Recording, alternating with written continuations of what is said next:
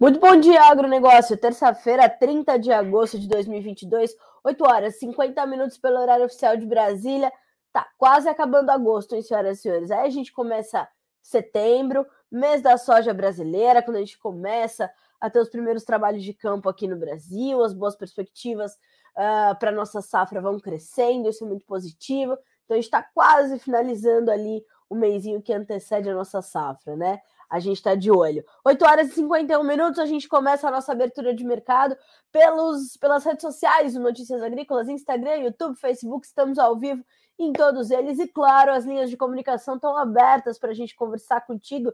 A gente quer te ouvir, quer saber de onde você está falando, de onde você nos ouve, nos assiste. Mande para nós de onde você está falando, sua cidade, seu estado.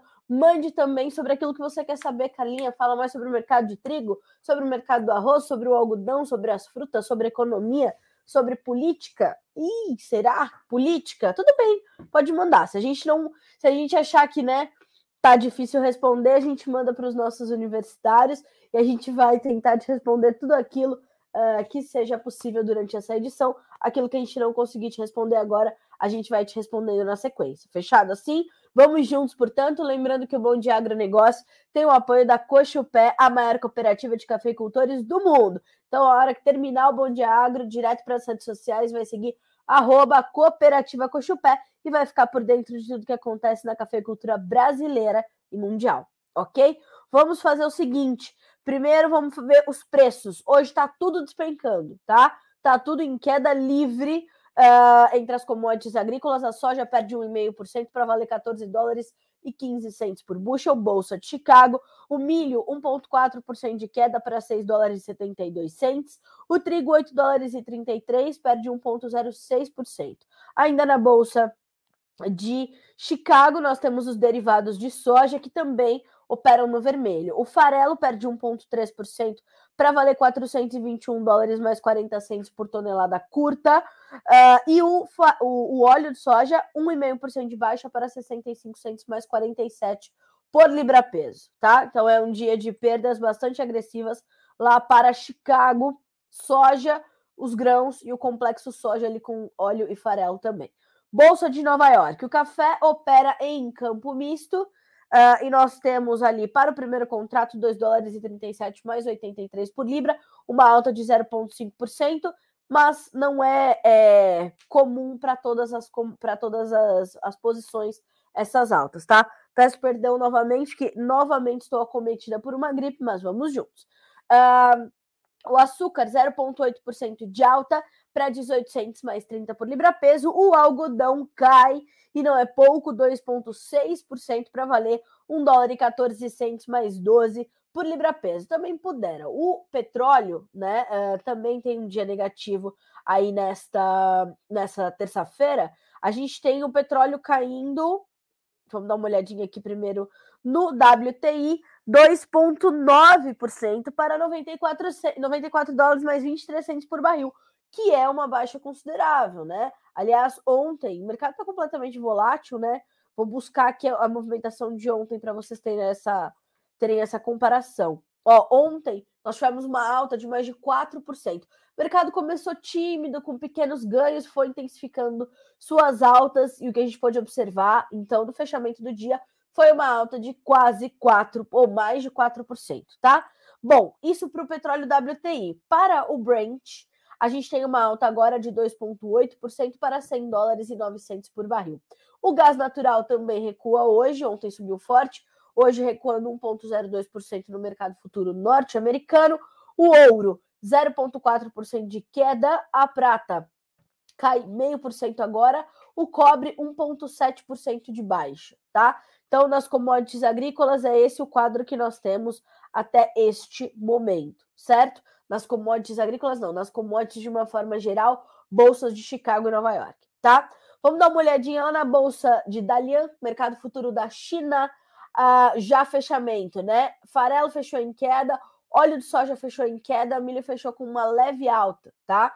Uh, e a gente está ainda nessa, nessa tentativa né, do mercado de entender essa movimentação, principalmente do farelo, dos estoques de farelo caindo por lá e das vendas, claro, aumentando, né? Uh, a suinocultura está num momento muito melhor do que esteve há alguns meses, como eu venho já noticiando aqui no Notícias Agrícolas, e a gente vem com essa movimentação, portanto, se refletindo ali para os futuros. Claro uh, que a gente vai ver um, um reflexo muito forte sobre os preços, e a gente entende que em algum momento isso vai vir num reflexo também para compra de soja importada, que é essa soja que vai ser processada pelas indústrias chinesas para que a gente possa ter então esse atendimento da demanda interna, aí por farelo, por óleo, principalmente por farelo neste momento, tá? Então, a gente vai ter que acompanhar isso bem de perto. Para isso, eu separei aqui o comentário do Eduardo Vanin, analista de mercado da Agriinvest Commodities, que diz o seguinte, ó, os estoques de farelo continuam caindo na China. A ocupação das fábricas chinesas saltou para perto de 70%. Mesmo assim, os estoques de farelo recuaram, sinal, sinal de que as vendas continuam fortes. Na semana passada, os estoques caíram pela sexta semana consecutiva. As fábricas continuam vendendo para outubro, novembro e dezembro, aproveitando a alta dos bases no mercado interno. O que, que são os bases? Os prêmios, tá certo? Uh, essa soja ainda precisa ser comprada. Na semana passada, falam em mais de 40 barcos comprados para a janela de setembro a novembro e para a safra nova brasileira. Bom, o que, que, isso nos diz sobre a demanda chinesa? Que, número um, ela está voltando, né? Ela está voltando a respirar normalmente, talvez ainda com a ajuda de alguns aparelhos, mas quase boa, vamos colocar assim.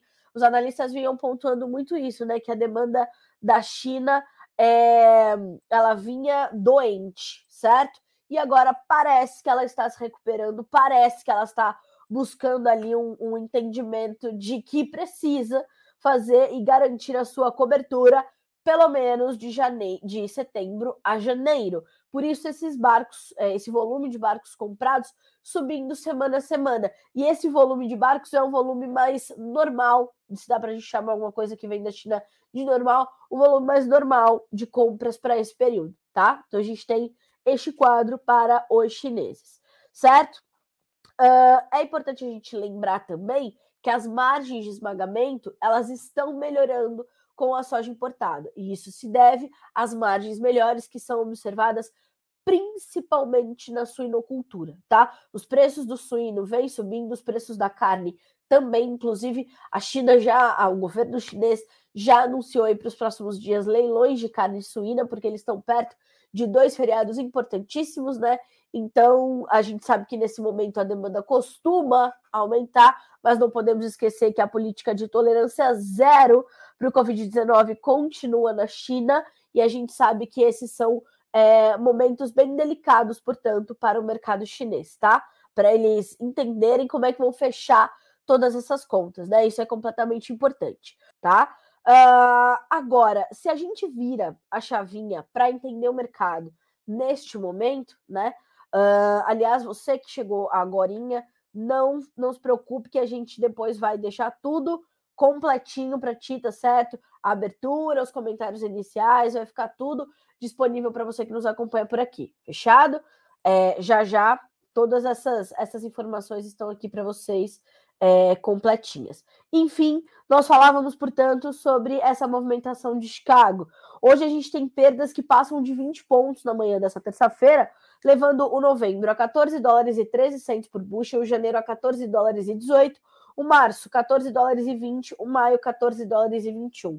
O milho e o trigo também recuam hoje, e não é pouco. O milho perde de 10,5 a 12 pontos e meio para o setembro chegar aos 6 dólares e 71, mesmo valor para o dezembro, também 6 dólares e 71 centos por bushel, e o março e o maio operam também iguaizinhos, 6 dólares e 77 centos por bushel na manhã dessa terça-feira.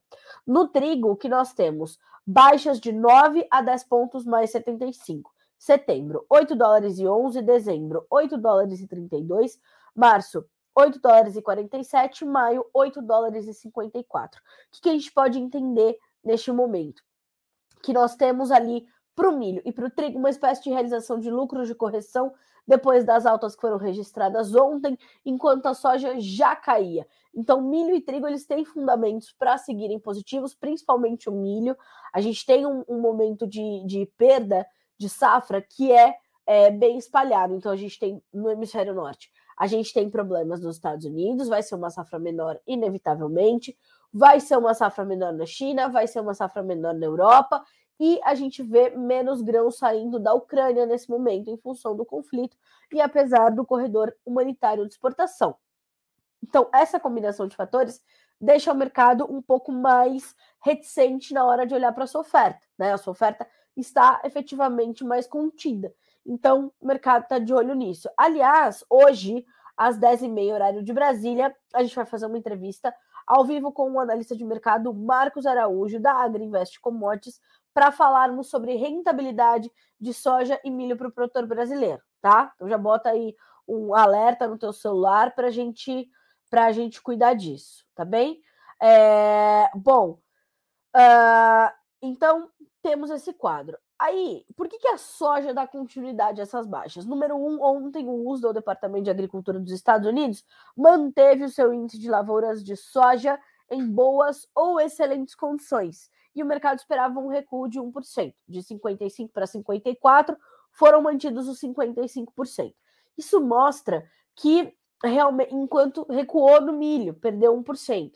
O que, que, isso quer dizer? Isso quer dizer que a gente tem realmente é, um impacto das adversidades climáticas que foi muito mais sentido pelo milho, que foi ali para um estágio de maturação, de desenvolvimento de enchimento de grãos antes da soja, como tradicionalmente acontece nos Estados Unidos. O milho é plantado mais cedo do que a soja, e a soja teve tempo de recuperação, tem tido tempo de recuperação com chuvas boas que chegam aos Estados Unidos.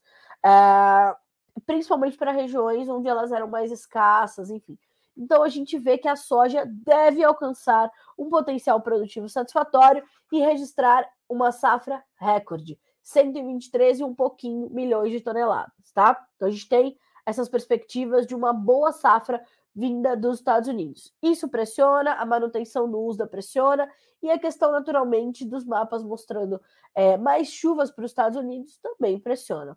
Então, esses fatores juntos mantêm as cotações pressionadas. E para essa terça-feira especificamente, que me parece ser uma terça-feira de mais aversão ao risco, isso está bastante claro, né? Isso está bastante é, nítido que a gente tem um, um dia onde os investidores não estão querendo muito saber das commodities agrícolas, né? Ou das commodities de uma forma geral e vão buscar outros ativos. Parte disso se reflete, portanto, nesse cenário.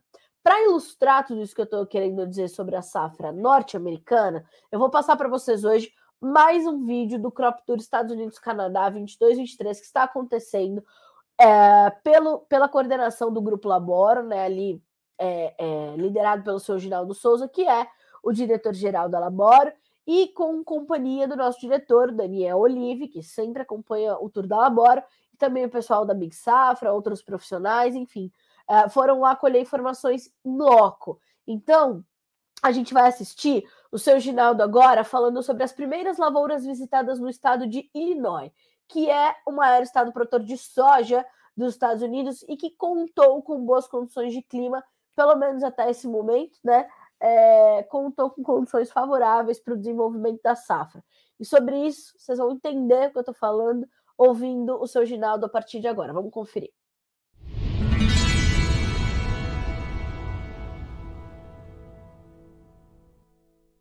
Olá, amigos de Notícias Agrícolas, amigos da Laboro, meus amigos brasileiros. Esta é uma lavoura que está situada em Marshall, é, no estado de Illinois. Recentemente, recém cruzamos o, o estado de Indiana. As lavouras estão boas, não há o que reclamar.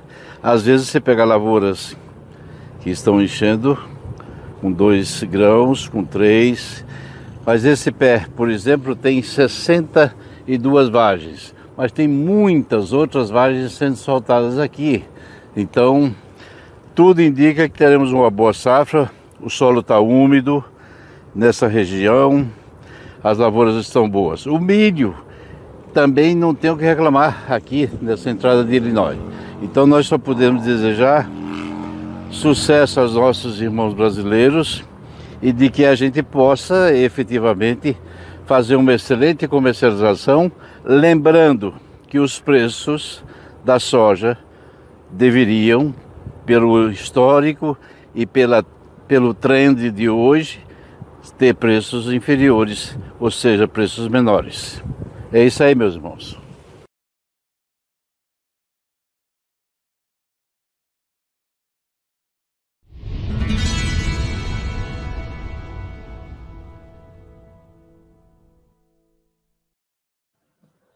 Conseguiram entender sobre o que eu estou falando? É isso aí que a gente está vendo, né?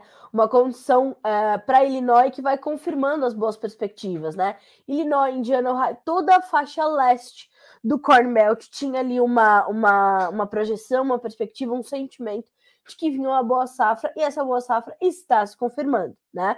Uh, tanto que nos uh, números levantados pelo ProFarmer, que foram divulgados na última sexta-feira, na estimativa nacional, uh, nós pudemos ver que a soja, inclusive, vem com 100 mil toneladas a mais do que nós tínhamos na última estimativa do USDA, que foi divulgada em meados de agosto e que será, portanto, revisada agora no começo de setembro no seu novo reporte mensal de oferta e demanda, né? Uh, e para o milho, cerca de 300 mil toneladas menos, né? É, é, com um rendimento que vai ser menor, inclusive nesses estados-chave. Então, a gente tem para a soja um bom espaço de recuperação, um bom tempo de recuperação e a consolidação da safra, onde ela já vinha sendo boa, como é o caso dessas primeiras lavouras que são visitadas ali em, na região de Marshall, né, em Illinois, que é o comecinho de Illinois, ali para quem vem de Indiana, né, daqui para lá. Então, é, e volto a dizer, né, o seu Ginaldo, com a sua experiência, uh, faz ali não só a contagem de vagens, mas observa a saúde dessas vagens, né? Então a gente tem vagens bem formadas, com cerca de 3 grãos dentro, em média, uh, e elas devem se consolidar e, e se desenvolver ainda no, no restinho que falta da safra, tá tudo certo, né? Então estamos acompanhando isso tudo, e isso mostra, dá espaço, portanto, para essas baixas que se registram na Bolsa de Chicago pelo segundo dia consecutivo nesta semana. Carlinha, como é que ficam os preços aqui para o Brasil? Pressionados. Por quê? Porque ontem já tivemos o dólar fechando em baixa, inclusive foi um dos menores patamares aí dos últimos meses, e hoje a gente vê que o mercado volta a operar em campo negativo.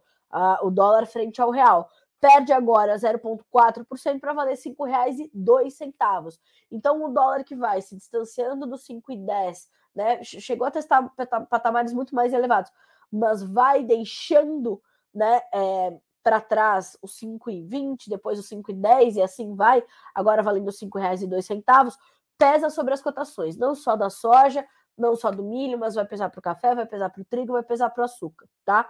Tudo aquilo que a gente exporta, tudo aquilo que a gente tem, a, forma, a base da formação com o dólar também vai sentir esse peso. Uh, o dólar vai continuar assim? O dólar vai continuar volátil.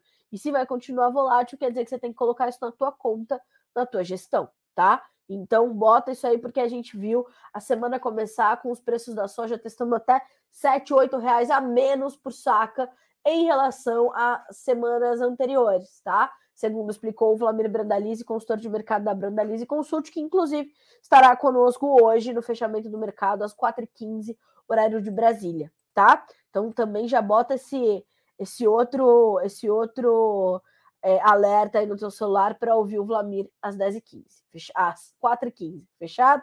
Vamos juntos. Bom, falamos de soja, falamos de milho. Antes da gente partir para os outros assuntos, eu quero dar uma olhadinha no milho na B3, que está caindo hoje também. Vai acompanhando Chicago e vai sentindo a pressão do dólar, fora a chegada da safrinha e tudo mais. Mas nesse momento, sente ali a pressão do dólar, tá? É, do, do de Chicago. Setembro, R$ 85,10 por saca, uma perda de 1,2%. Novembro, R$ 89,06, 1,2% de queda. Janeiro, R$ 93,14, 1,07% de baixa. Março, R$ 23,96,01 por saca, uma baixa de 0,9%. Percebam que no milho a gente tem contratos mais alongados ainda acima dos 90 reais por saca. Por quê? Porque o milho do Brasil segue bastante demandado. Venho falando bastante sobre isso. E o Vladimir Brandalize fez essa pontuação várias e várias vezes. os preços nos portos irão balizar o mercado interno. Os preços nos portos irão balizar o mercado interno. Por quê? Porque o nosso foco tem sido a exportação. Mais do que isso, a quebra na safra de soja deu mais espaço nos nossos terminais para a gente mandar milho para fora. E sendo demandado, melhor ainda. Então, o nosso milho tem sido bem competitivo também. Isso é completamente importante, da gente também colocar na conta para fazer essa, esse cálculo, né? E, e entender que momento é esse de participação ou não do mercado, certo? Vou frisar novamente e vou colocar aqui ó, nos comentários. Ao vivo, 10 e meia, Brasília. Uh, Marcos Araújo, tá? Agriinvest Commodities, para a gente falar de rentabilidade na soja e no milho, tá? É isso. É disso que a gente vai falar com o Marcos, vamos fazer cálculo, vamos entender custo de produção, vamos entender retorno financeiro, é aquilo que você precisa saber para tomar suas decisões. Já já você vai começar a plantar a sua safra. Quando você já vendeu? Quando você ainda quer vender? Como você está se planejando? É por aí, ok? Vamos embora. Bom, falamos então de soja e milho, vamos dar uma checadinha nos preços do café? Vamos virar a chave agora para a Bolsa de Nova York, onde os preços operam em baixa no primeiro contrato. Setembro perde 1,7% para valer 2 dólares e 38 mais 80 por libra peso, enquanto os demais sobem. Dezembro, 2 dólares e 38 mais 80 também tem 1% de alta. O março, 2 dólares e 32 mais 75 cai, uh, sobe 1%. O maio, 2 dólares e 29 mais 25 por libra peso e uma alta de 1% também. Mercado do café, volátil, uma montanha russa de emoções e lembrando, né? Ontem caiu, hoje vai se ajustar. Pode ser que amanhã perca essas altas que está acontecendo, que estão sendo registradas agora, que está, né, o mercado está absorvendo agora. Por quê? Porque segue essa, essa dicotomia no mercado. De um lado, fundamentos completamente importantes, sólidos, que dão sustentação aos preços e até estimulam alguns ganhos vez ou outra. De outro lado, o que nós temos é a pressão que vem do financeiro, da aversão ao risco é, dessa incerteza sobre a demanda, sobre a economia global, sobre o consumo de uma forma geral. Então, tudo isso está muito alinhado para manter uma certa pressão sobre as cotações das commodities de uma forma geral. Volto a dizer, né? Não tem uma commodity que vai sentir mais, elas vão sentir diferente, né? Uh, o petróleo sente no coração, uh, o algodão sente no coração, por quê? Porque não é comida, né? Agora, o petróleo, energia, vai, vai sentir o peso das demais matrizes energéticas, bem como as movimentações no petróleo vão pegar para soja e milho, por exemplo, que também são matrizes energéticas. Quer dizer, tá tudo muito interligado quando a gente olha para o macro cenário, tá? Mas fundamentalmente falando, o café ainda tem um quadro bastante positivo de uma sustentação muito importante para os preços, muito importante mesmo, tá? Isso não sou eu que estou dizendo, são os analistas e consultores de mercado. Então, a partir do ponto que o mercado se sustenta em patamares importantes, como é o caso de uh, dezembro no, em quase 2 dólares e 40 por libra peso e o março acima dos 2 dólares e 30 também são sinais importantes. Lembrando que a safra brasileira que está em colheita agora será menor do que o inicialmente projetado, todavia deverá ter uma qualidade bastante satisfatória. Para a safra 23, já vai carregar algumas perspectivas e algum, algumas. É, como é que chama isso? Algumas. É, né?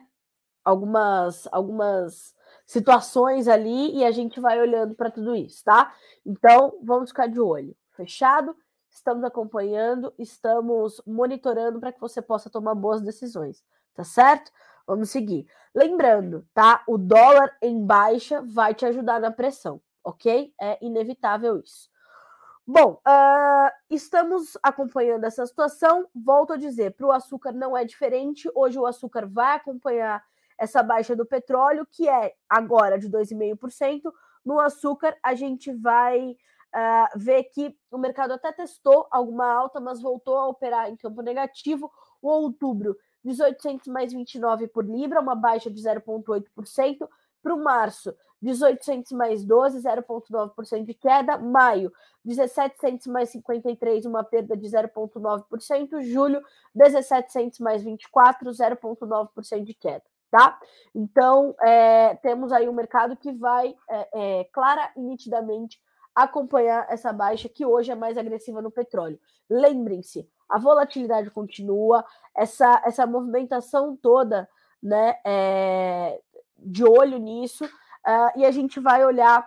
Uh, tem, não tem que, não podemos tirar do cenário, não podemos tirar do radar, não podemos tirar da conta essa condição do macro cenário, do quadro geopolítico, das questões financeiras, do processo inflacionário global, tudo isso está na conta, tá? E precisa continuar na tua conta, porque vai manter a volatilidade não só entre as commodities, mas vai manter a volatilidade também do dólar, ok?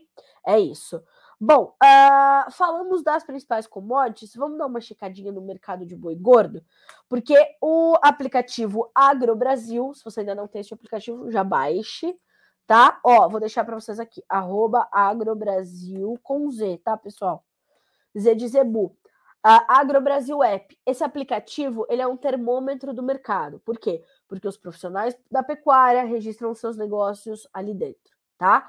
Então, é importantíssimo você baixar esse aplicativo, já está disponível em todas as lojas online, para você entender qual é a, a relevância do teu, da tua formação de negócios para o mercado pecuário. E aí, o que, que a gente tem diariamente aqui no Bom Dia Agro? Algumas referências de preços de cinco estados que são chaves na produção de, de boi, né, na produção pecuária. A gente está falando de Goiás, Mato Grosso, Mato Grosso do Sul, Minas Gerais e São Paulo. Lá no aplicativo você vai encontrar mais estados. E a gente tem aqui um termômetro das escalas.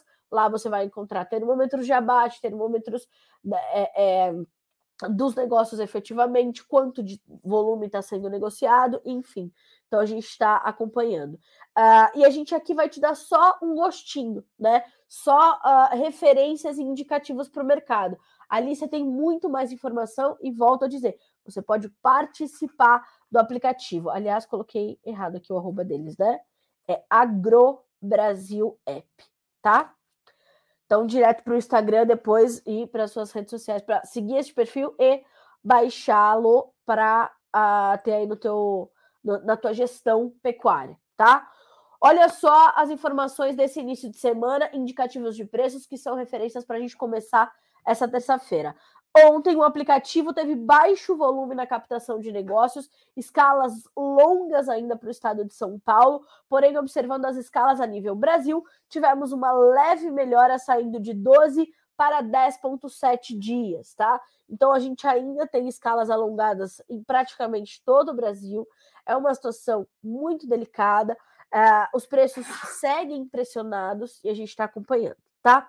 Ó, são Paulo, 290 reais por arroba, as escalas estão em 13,4 dias. Mato Grosso do Sul, 285 reais por arroba, escalas 10,1 dias. Mato Grosso, 285 reais, escalas mais, mais encurtadas, 6,4 dias. Goiás, 285 a 288 reais, as escalas 10,8 dias. Minas, 270 reais e escalas em 11 dias. Lembrando, senhoras e senhores, uh, essas médias são para pagamento à vista e livres de impostos, tá? Uh, e as escalas que são citadas aqui pelo aplicativo Agro Brasil, elas são uh, acompanhadas, né? Ou elas são um reflexo das indústrias que são acompanhadas pelo aplicativo, tá? Ontem o Fernando Henrique Iglesias esteve conosco Uh, ele que é analista das safras e mercado, para fazer essa análise de início de semana né, para o mercado do boi gordo e trazer algumas informações, como, por exemplo, os preços da arroba terem perdido até 30 reais no estado de São Paulo durante o mês de agosto, uh, já com uh, os novos negócios correndo ali na casa dos 290 reais por arroba para o boi China, que vinha se sustentando acima dos 300 reais por arroba. Então a pressão chegou ao animal padrão China, né? É, enfim, eu já pedi desculpas, né? Porque eu tô de novo gripada. É, falei no, no, início do, do Bom Dia Agro. É, e olha só o que mais diz o Fernando Henrique Iglesias. Pecuaristas seguem sem alternativas, já que alongar a permanência do animal no confinamento eleva os custos e vender agora gera prejuízo. A gente sabe que os custos de produção na pecuária estão elevadíssimos, né? Uh, farelo de soja, milho, suplementos alimentares, que na maior parte deles são importados, enfim, os custos de produção estão realmente muito, muito altos, né?